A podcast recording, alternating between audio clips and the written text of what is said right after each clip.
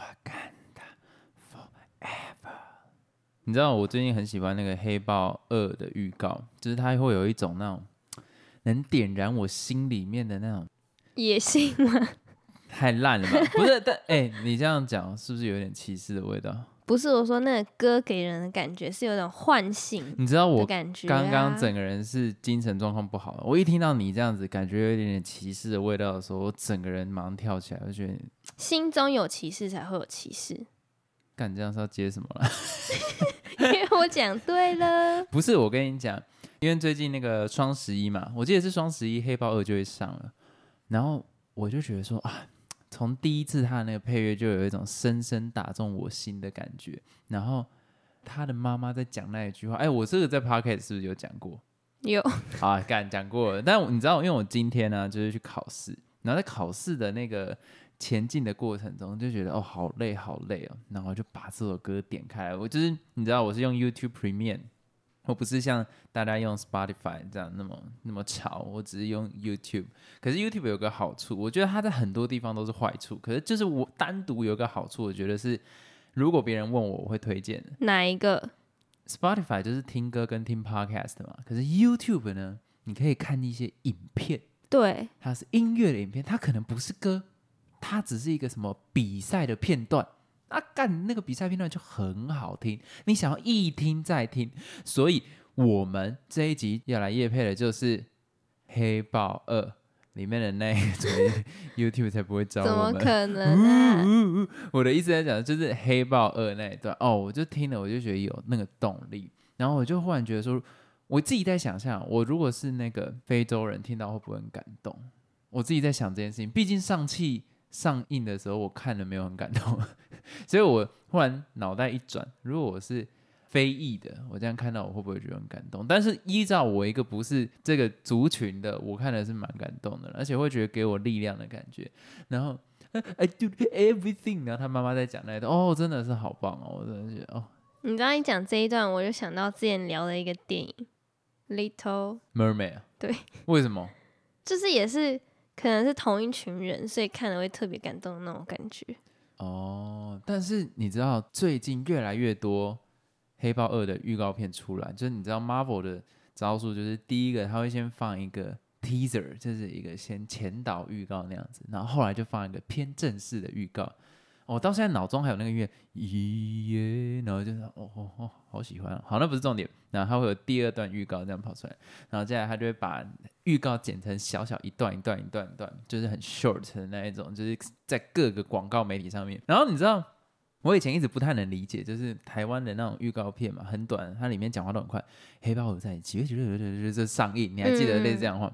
国外也是，有吗？国外念这个就是这么快，而且更难念。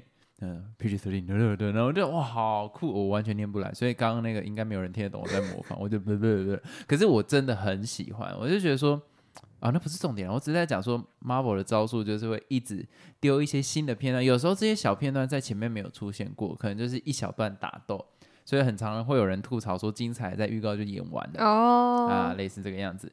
但是你知道，我看的我觉得不太妙的点在于说，我觉得 Marvel 啊，真的是有点太儿童像，就像它里面那个，它有它有那个饭合金，可是你你看哦，他把它形容成是一个高技术，可是他杀人不见血。我觉得杀人不见血是这种动作片让人最作恶的地方，就是他明明在杀人，为什么不见血？很不真实吗？对，我要看到他拿那个饭合金就直接插到别人的心脏，血这样喷出来，咦耶，这样不是很棒吗？我觉得这才是真的带出那一种野性。啊，问题是他拍的类型都是那一类的、啊，但我觉得他就是要跳出那一个，不知道但不我可能可能啊，因为他的受众就是有小孩啊。啊，小孩又还没赚钱，奇怪看什么电影？走开啦，拎得嘞。反正我的意思是讲说，我觉得很多张力的来源都在那边不见。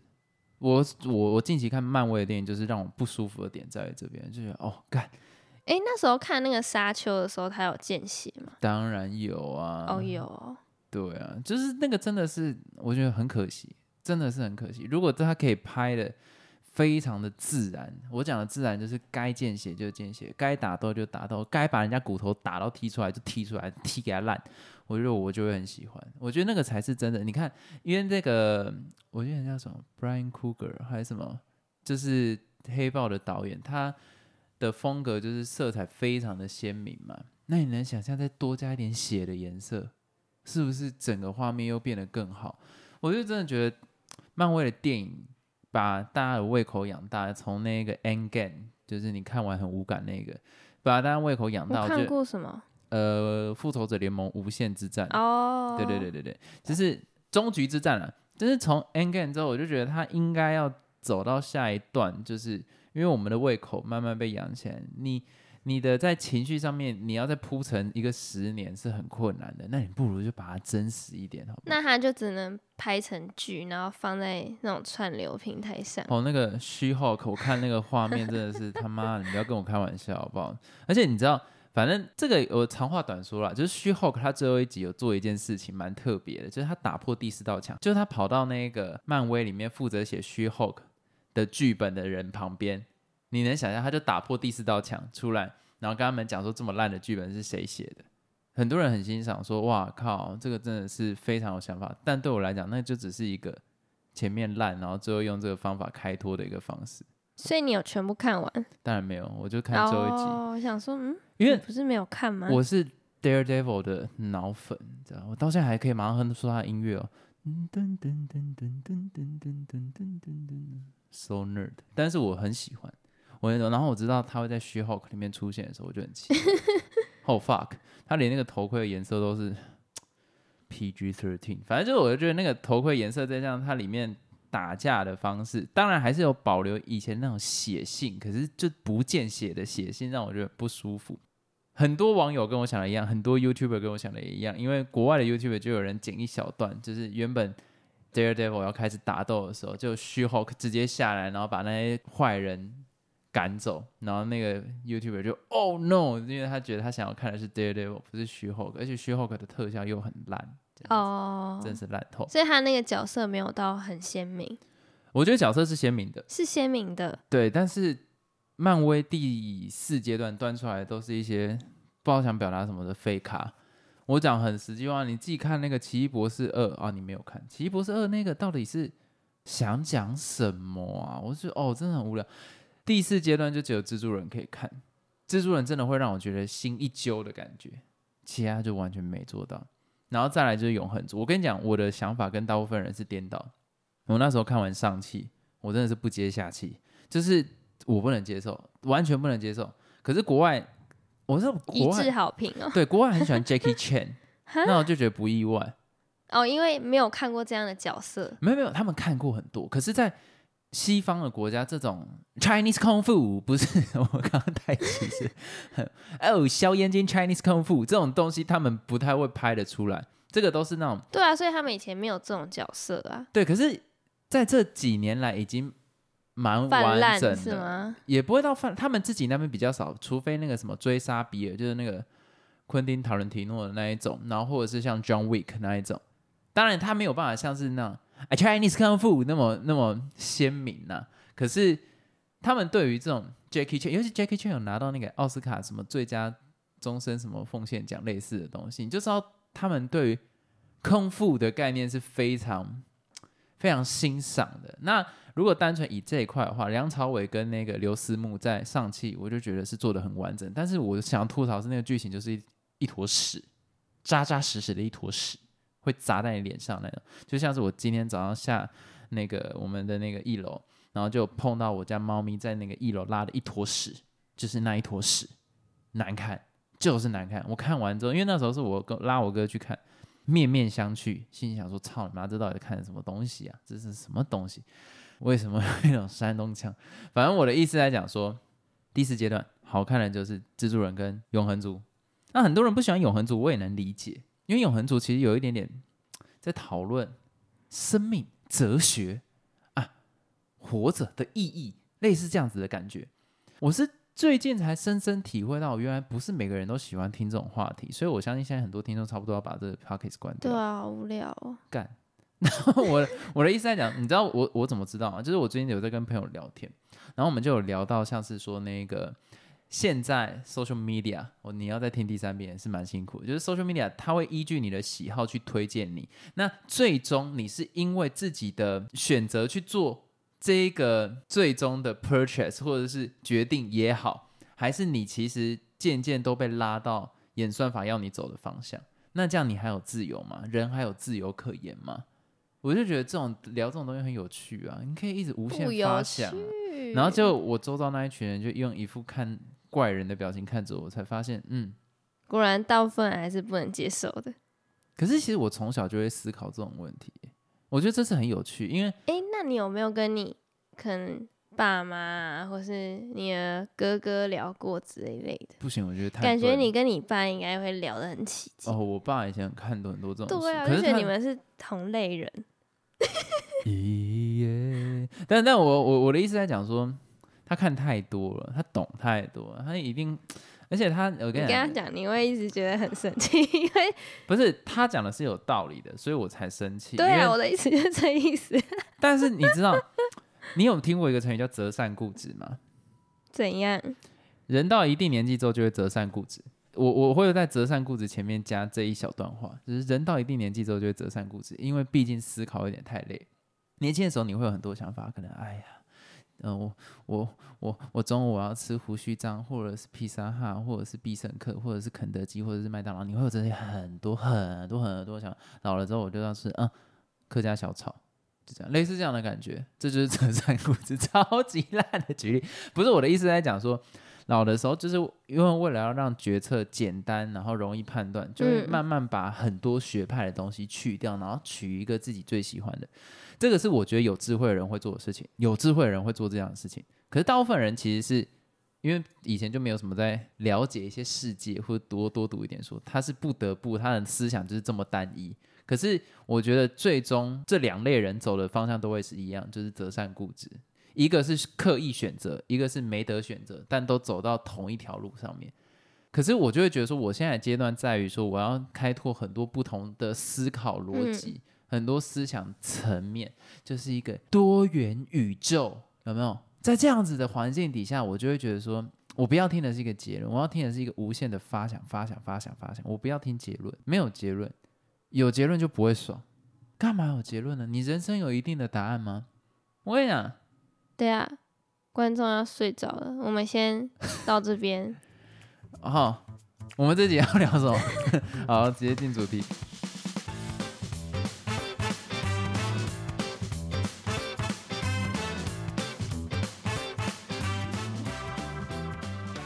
Hello，大家好，我是老陈。Yo Golden，我们今天这一集主要要聊的是工作。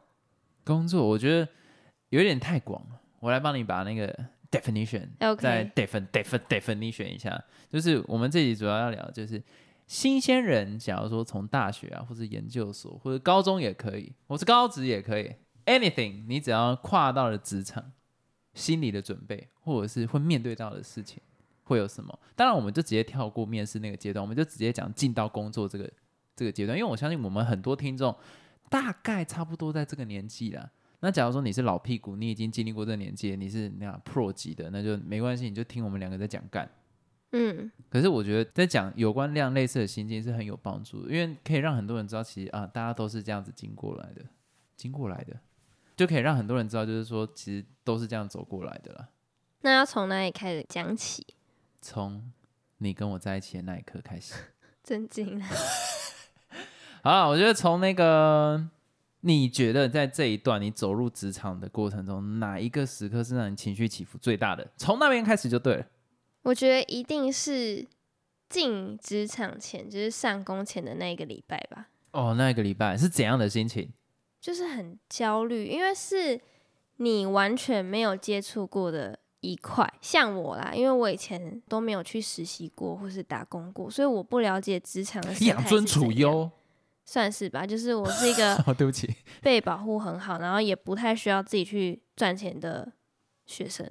就我不懂职场是怎样的状况，所以其实，所以其实我是一种很焦虑的心态。那我想先问一个问题：那你在之前可能从国小到国中，国中到高中，高中到大学，大学到研究所，有类似这样的阶段吗？从来没有啊。所以你的分水岭其实很简单，就是就学跟就业。对啊，所以我在想说，我上一次这个阶段大概就是上幼稚园前吧，因为那也是一个 对，好会记得了。干我忘记，可是我在猜那个感觉是一样，因为你要脱离家庭，然后你要脱离到一个不是你要脱离家庭，进入到一个新的环境，那是一个很未知的恐惧。哦，那我知道了，就是那种离开家的感觉。不是不是离开家的感觉，我觉得是一种你要踏入新环境，因为你看哦，你从在家里，然后你要到幼稚园是一个不同的场合，然后后来你从幼稚园到小学，小学到国中，国中到高中，高中到大学，大学到研究所，你是不是想学我这样讲很快？不是实际上没有办法讲那么快。不是你又可以预设说，哦，就可能还是一样会有同才啊，然后会有老师，然后会有上课的环境，你都可以想象的。但是你进入职场，你是没办法想象那里面的世界是怎样，你要怎么跟人家相处的，就大概是那种感觉。而且都听到很多职场鬼故事，对啦，算是就是谁谁谁会怎样啊，你要怎样怎样怎样啊，你要怎样怎样怎样。可是你知道，在我的心里面，你是一个强者。怎么讲？因为你都会跟我讲一件事情，你不会先预设立场。那我就觉得说，为什么这是职场你这么紧张？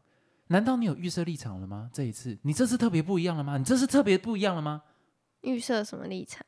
好嘞，就是我在前面讲，比方说你那时候上研究所啊，或是上大学啊，你你都会告诉我，好了，上大学你没有跟我讲，因为还不认识。可是我的意思在讲说，你碰到一个新的事情的时候，你都会说，哦，我没有预设立场，所以我其实没有太情绪起伏，类似这个样子。可是你进职职场前，难道你有做预设立场这个其实我 mind setting 吗？预设立场是什么意思？就比方说啊，我在职场可能会碰到什么事情会让我很紧张，或是怎样怎样会让我很紧张。不然理论上你没有预设立场的话，你很难会有情绪的起伏啊，因为你就是会有期待或者是有预没有啊，设。其实我有预设立场哦，那刚刚的意思那就是那你以前没有预设立场，我以是后来前也有啊，那你以前都跟我讲没有？我问你说你觉得这个怎样？嗯，我不知道，你先不要问我。那可能是我单纯懒得回答吧。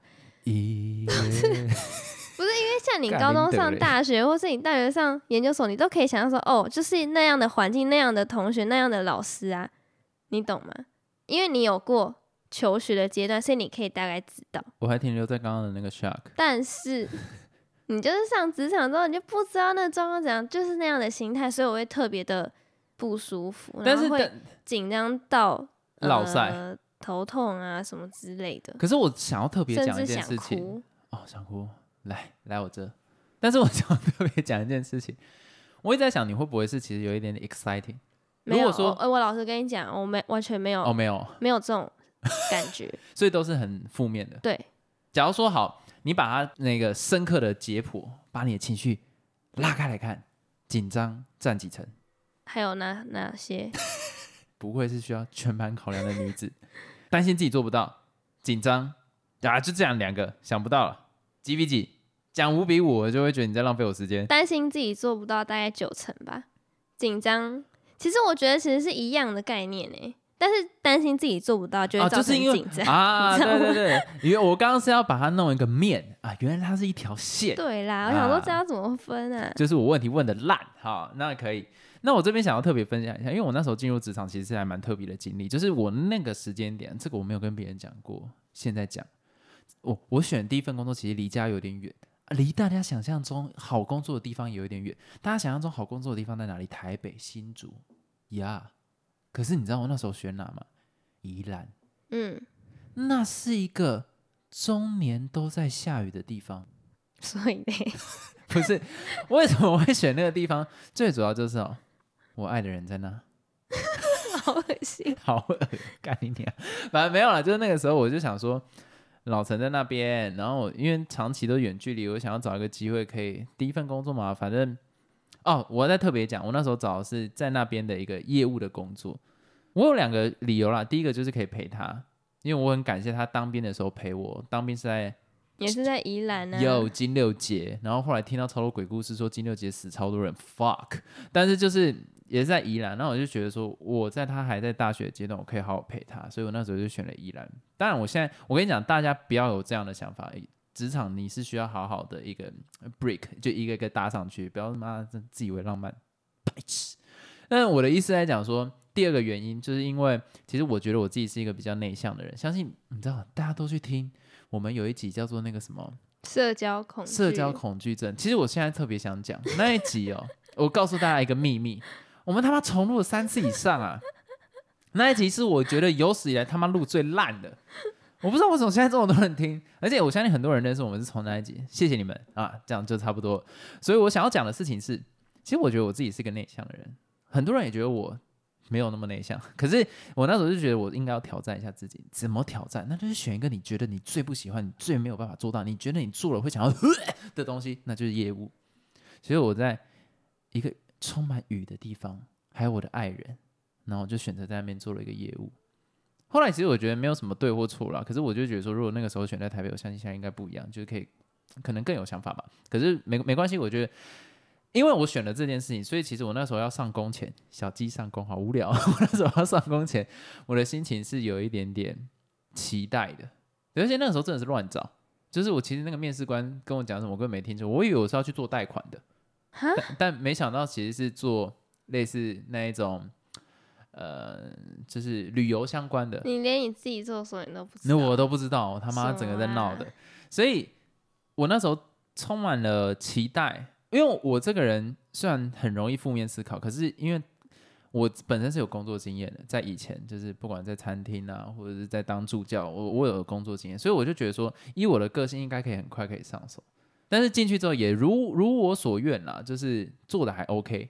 我为什么要讲这段？所以我主要想要讲的事情是，这两种情绪都会有。我觉得对于大部分人来讲，你都兴奋跟兴奋跟你的那种情绪，对，因为像是我自己选了一个，我可能知道自己没有办法很喜欢，但是我为了要挑战我自己，所以我用那个挑战来盖过我的不安。对，当然一上工的时候还是很 intense，可是。那个心情到现在，我去回想，我如果再给我做一次选择，我还是会再做一一模一样的事情，因为那个是一个，我觉得那就叫做人生，那是一个经历。你看，像我刚刚在讲雨和爱人与业务，是不是可以拍成电影？不行，对，真的不行。就是我觉得这个东西是你未来拿来回想，你都会觉得甜甜的。那是人生的第一次啊，好色。可是我我就会觉得说，因为像老陈他去挑战的是一个。比较需要认份的工作，你知道，反正你找工作有很有两个东西很好用，求职天眼通跟薪水啦，什么东西你都可以去上面查。所以你在上面你看了会有很多预设的立场，然后你就开始紧张。他挑战的是一个很多人说很糙的地方，那我就觉得他的情绪这样是很正常。所以其实我特别想要讲的点就是在于说，如果你在求职前你觉得自己啊，我是不是他自己很烂，我是不是做不到，我紧张，我好难过，我好害怕。都没关系，都不是你的问题。那个就是这个阶段你该感受的情绪，你应该要好好拥抱它。哎，而且我必须讲，其实我觉得工作这件事情要面对太多不确定的因素了。对，这不要想太多。之一。哎，所以我这个这个想要特别补充，就是我觉得大家，假如说，当然啦。我不是在鼓励大家不去查公司的评价，一定要查，因为有些真的很强。我曾经差点走到那种博弈的公司，还好金盆洗手没有啦，我没有做，所以也没有盆给我洗，就是差点就踏到这种很奇怪的产业，吓到。可是我想要讲的意思在说，我觉得大家，你如果先查了一个基本的资料，你必须限制自己不再去看，因为你已经决定往这个方向去走了，你就不应该被这些资料影响。接下来你就是活在当下，享受你现在的所有的情绪，然后进去工作，再去做判断。你已经确定要进去的时候，你就不要再被那些资讯影响了，因为你现在已经脚进半条船的坟墓，类似这样子的概念。当然上工那一天情绪那些都要通整好了啦。可是我的意思在讲说，开始想一下自己有哪些武器，然后可以拿出来使用，这样子，我觉得那是最重要，就是活在当下。不要再去查那些评价，不重要。就像你去你去 Google 一间餐厅，然后你都已经决定要去吃，你不会在吃的当下开始去看它的副评吗？不会。耶，但但我我我我我的意思就在讲说，那你可能就吃的不好吃啊。但因为有一次我就是边吃边查人家的评价，就看到说是有蟑螂。从那一次之后，我就不会再去边吃东西，对不对？对吧？因为搞不好你自己吃的当下体验是好的，可是因为你收到了太多的资讯，反而让你。没办法好好吃那顿饭，工作亦然。真的，因为搞到这份工作是适合你的，可是因为你看了太多资料，说啊烂公司操你妈，什么什么主管低能儿，就你看到太多这种东西，你就潜在意识觉得说主管低能儿就已经刻在你看到你那个接下来那个主管可能叫做嗯 Tony，然后就他脸上就直接刻印着这几个字。可是实际上，搞不好你们的那个调性是相符合的。所以我真的跟大家讲说，不要抱太多预设立场，你先踏进去。毕竟你已经选择了嘛，选择就好套踏进去，套进去太色了吧？就是你好选择就套进踏进去。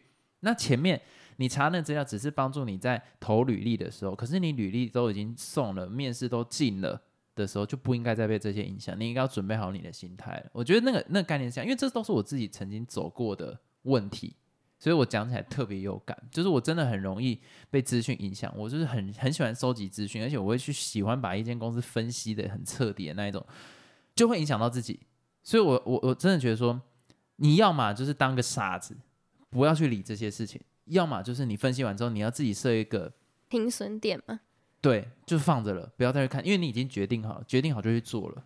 其实我也是这样觉得，但是有时候就忍不住，所以。其实我在工作之前，我也是不断的查资料，然后造成自己心理上蛮多的压力的。对你现在回想的话，你觉得你那时候去查带给你正面还是负面影响？当然是负面很多啊。对，所以那个时间点，其实我那时候跟老陈讲说，你不要再滑地卡，因为上面很多，我跟你讲会特别去留言的。除非是特别特别特别特别特别特别特别的特别特特别特特别的好的公司，但是那个妈妈几率低的跟屎一样。你什么 Google、阿玛总这种才会上，阿玛总没不会，就 Google 或 Apple 这种才会上。大部分都是人家会去留言的，一定是烂的，然后写的难听，因为毕竟他走了嘛，他气呀，他恨呐，他恨不得把这间公司写到他妈最好直接妈下市，所以他一定写的难听。可是其实你看，一间公司里面可能有几万个人。那如果真的那么烂的话，你想一下，应该会有至少几千折吧？对，所以大家真的不要被这个东西影响。可是你啊，某某个部分，你知道，华人也不太敢批评公司啊，因为怕自己的履历黑掉。可是那个后话，我觉得那是后话。但是你你换一个想法去想，你就会知道说，哦，直接没有被这个影响的几率了。不要去被这个影响。后来真的工作之后，你就会发现说，好像工作前真的不要这样折磨自己，也是挺累的，而且你还要花时间去修复。对，而且你重点是你都要踏进去，那你知道这个现在对你的好处是什么？现在我才刚开始嘛，所以还没办法下定论。但是我觉得说，反正你可以查资料，但是你也要设停损点啊，就是这一点还蛮重要的。那我刚刚讲到说，找工作这件事情，我觉得真的蛮辛苦的，尤其是你可能是工作一段时间，然后你把它辞职，你又要找下一份的那种待业期是最痛苦的。这个我最懂喽。那还有，比如说你到一个新环境，你可能你工作的地点跟你现在居住的现实不一样，你又要找房子啊，对对对，这个真的很烦。我跟你讲，台北租哦，比一个猫咪要找一个可以躺的地方还难。对，我跟你讲，我真的劝大家不要住顶楼加盖。可是我这个讲法就很像是何不食肉糜的那种感觉。按他妈的，不是顶楼加盖就这么贵，不是顶楼加盖你就给我开到一万三、一万五，你他妈这到底要住什么 g 呢？可是问题是，顶楼加盖很危险。因为其实你租别人，他会有一些基本的安规，可是顶楼加盖是完全 totally fucking 没有的，所以这妈这种房东应该抓起来吊。可是其实那时候我在划那种租网的时候，蛮多顶楼加盖，而且它的价钱是跟一般就是正常的租房是一样价钱，甚至有些会更贵。然后我有看过那种就是看起来很很怪啊，比如说什么床头那个墙壁黑黑的一团，不知道那是什么意思。还有啊，你有一个你剖给我看的那个什么超低能，他在那个一个很烂的小沙发，红色小沙发，你看就是那种不知道到哪里捡的那种，然后上面放一个 Hello Kitty 的抱枕，抱枕，然后上面写说连 Hello Kitty 都很喜欢这个沙发哦，然后仅限男生，我操，到底有谁会住？好，那个那个就算了，那个娃娃可以丢到一旁的，disgusting。可是问题是他妈的，他的那个床铺是碎花，然后你说你只租给男生。还是蕾丝哎，不然就是那种设备啊，比如说他的那个床啊，或者什么冰箱啊、柜子，整个就是很不搭。不然就是他放位置就是怪啊。我看到那种桌子啊，还有那种拜拜用的那种可以折叠那种，也叫桌子哎，你知道吗？很多啊，或者那种塑胶椅也叫沙发哎。我看到的时候，我没差点先傻眼，然后他。价钱又很贵，我想说这是什么啊？我我可是我真的跟你讲，不是我，哎，虽然我觉得这个是我们年轻世代会碰到问题，但老一辈我相信也会碰到啦。可是真的是很不友善，因为大部分的工作机会其实好，现在其实有比较广一点的，假如说你是二类出来的，比方说高雄，他们现在有慢慢自己的那一种科学园区，新竹也是一个聚落了嘛，然后台北，可是问题是，除了科技业以外的工作，你要比较好的，几乎都在台北。可是你要往台北，你就要看到他那种废到笑的那种租屋环境，真的是烂到爆，难租。你都看了一个多月了，你是不是觉得干看了就气？就很多就是很怪，我还看过那种很旧型的电视，就是那种有后面不是啊，就是阴极射线管的那一种啦。我想这个也可以哦。嗯，所以我我真我真的是觉得说能体，因为我那时候有个同事，然后他一直没离职，就是因为他的那个合约还没走完，嗯，好像是两年吧，然后是在顶楼加盖，哈，他租房子然后签两年哦，一年还两年，我有点忘掉。可是重点他住七楼，这到底是什么？而且没电梯，这到底是什么鸡巴环境？干你俩每天这样走，我就我是真的是觉得说，就我其实认为政府应该管这个，真这个或是像你之前有讲过，你有朋友住在什么地下室什么的，有啊，住在地下室，或者是整个房间都是发霉的啊、我长得整这个房间发霉，不是夸饰哦，是有一面墙是绿色的哦。哈，干，你不跟我讲，我还是什么绿野仙踪嘞？就是这个这个政府应该要列管，有没有？你那种什么九八五九一还是什么九五九一哦五九一，为什么？那是不是有另外一个叫八五九一？不知道，少了一个八，反正就五九一上面这种东西，政府应该直接抓来，有没有？啊妈在上面这种，哪怕平数什么可能一两平这种鸡巴干，那根本没办法住人那种东西，全部强制下架，政府应该要管啊。我我某一个部分来讲，我觉得自由就是经济，那这样子才会很有效率，什么东西？可是你他妈的，你都知道整个大环境是这样，政府应该要管这些租的东西。然后最近又在吵，干让我凑一下政治，一下就好，呃都要选举了。哎，大家真的多去关注一下那个平均地权条例，这种真的对人民好的东西，他妈又不做，然后现在干嘛整天在那边谁的论文又怎样，谁的论文又怎样，高小姐又怎么了，关我屁事了，尬林德的，看了就有点。所以你知道现在其实我已经把台湾的新闻都屏蔽掉了，而且我我不要讲自己投票的那个 概念，但是我会尽量给新的支持，就是我不是说。呃，可能他上一届不是那个，然后我就知道，我说这是新的政党啊，或者是我会给你真的拜托制衡一下，好不好？他妈乱七八糟，乱成这样，所以我真的觉得，其实我我很能体会你在台北要租屋的人是有多痛苦的一件事情，但是我觉得最痛苦的是那种你租不到，然后你要通勤的那种人。那更可怕。因为像我昨天通勤，我没差点先窒息，真的很夸张。我搭那个火车啊，人是多到那种都上不去，然后可是里面都已经塞爆挤爆了而。且这个时候火车或者是捷运的冷气再强都没有用，因为旁边的热气会对散到你身上，然后又臭干你然后。那火车又移动的很缓慢，不知道是因为太多人还是怎样吗？绝对不会是，就觉得很奇怪，然后整个就受不了。然后捷运也一堆人，反正就到处都是一堆人。我想说，到底那些通勤族是怎么过活？上班都累得要死，然后下班还要挤回家。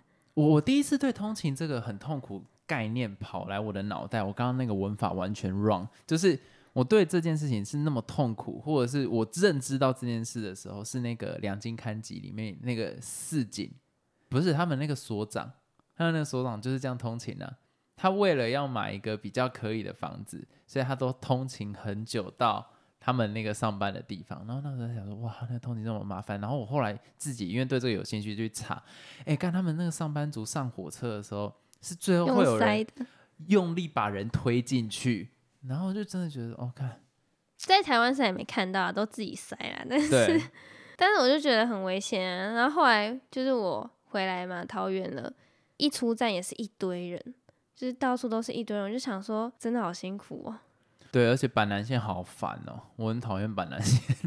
我我自己最讨厌板南线跟那个文湖线嘛，是文湖吗？就是那个美丽华那一条。嗯，哦，臭哎、就是人多到，哦，干真的是那靠背。除了像我们刚才讲的捷运或是火车，好，还有一个也很焦躁，就是客运，因为有时候你可能排很长的队，你都上不了车，或是等了很久，客运还是没有来，那这时候其实也是花蛮多时间在那边久站啊，然后浪费很多时间。通勤应该要发薪水，但不可能啊！要有补助。如果大家选我当里长，我就开始推这个证件，凑一下最近的政治嘛，反正都要选举。好，那我们这里差不多 这边结束了，要这么突然？真的很辛苦。我现在能懂那些上班族的困扰。我我周五真的，周五真的超开心的。我有一个年轻人三件，什么东西？第一个，五九一不能抛，就是我会做一个规范，只要没达到这个规范的，一律下架。第二个，只要要求员工通勤。公司强制要补贴他通勤的时间，他通勤三个小时，你就必须付三个小时的薪水。怎么可能啊？这个证件我听不下去了。等我一下，第三个最屌，第三个是我们郑宝清宝宝讲的，年轻人的头期款我付，就这样。好，这里到这边结束。你可以下台，一定不会删。臭郑宝清？不是的，因为这很呼口号啊。我说全部那三点。好，愿意做事的你也不投啊，那我们就继续贪污啊。反正矿业法我也不修啊，没差。平均地权你妈，你们最好都没有居住争议啊。对啊，反正你们不支持这种有梦想的人、有想法的人、愿意开牛肉支票的人，你们不支持啊。你这个也要留吗？会被骂吗？我不知道啊。好，那我们就先留在这。我就我就想要留啊，这样。那如果想对我们说，或是给我们一些建议，都可以在每一节的说明栏里面有一个你问我答听众篇。那你在那边留言，我们就会在之后的 podcast 做回复。大家再见。哎，我现在不敢讲我自己是绿的了，以前还敢讲说最后骂一堆，然后说哦绿的，现在没有，我我没有颜色。不要再扯回政治了。好了好了，拜拜拜拜拜拜拜。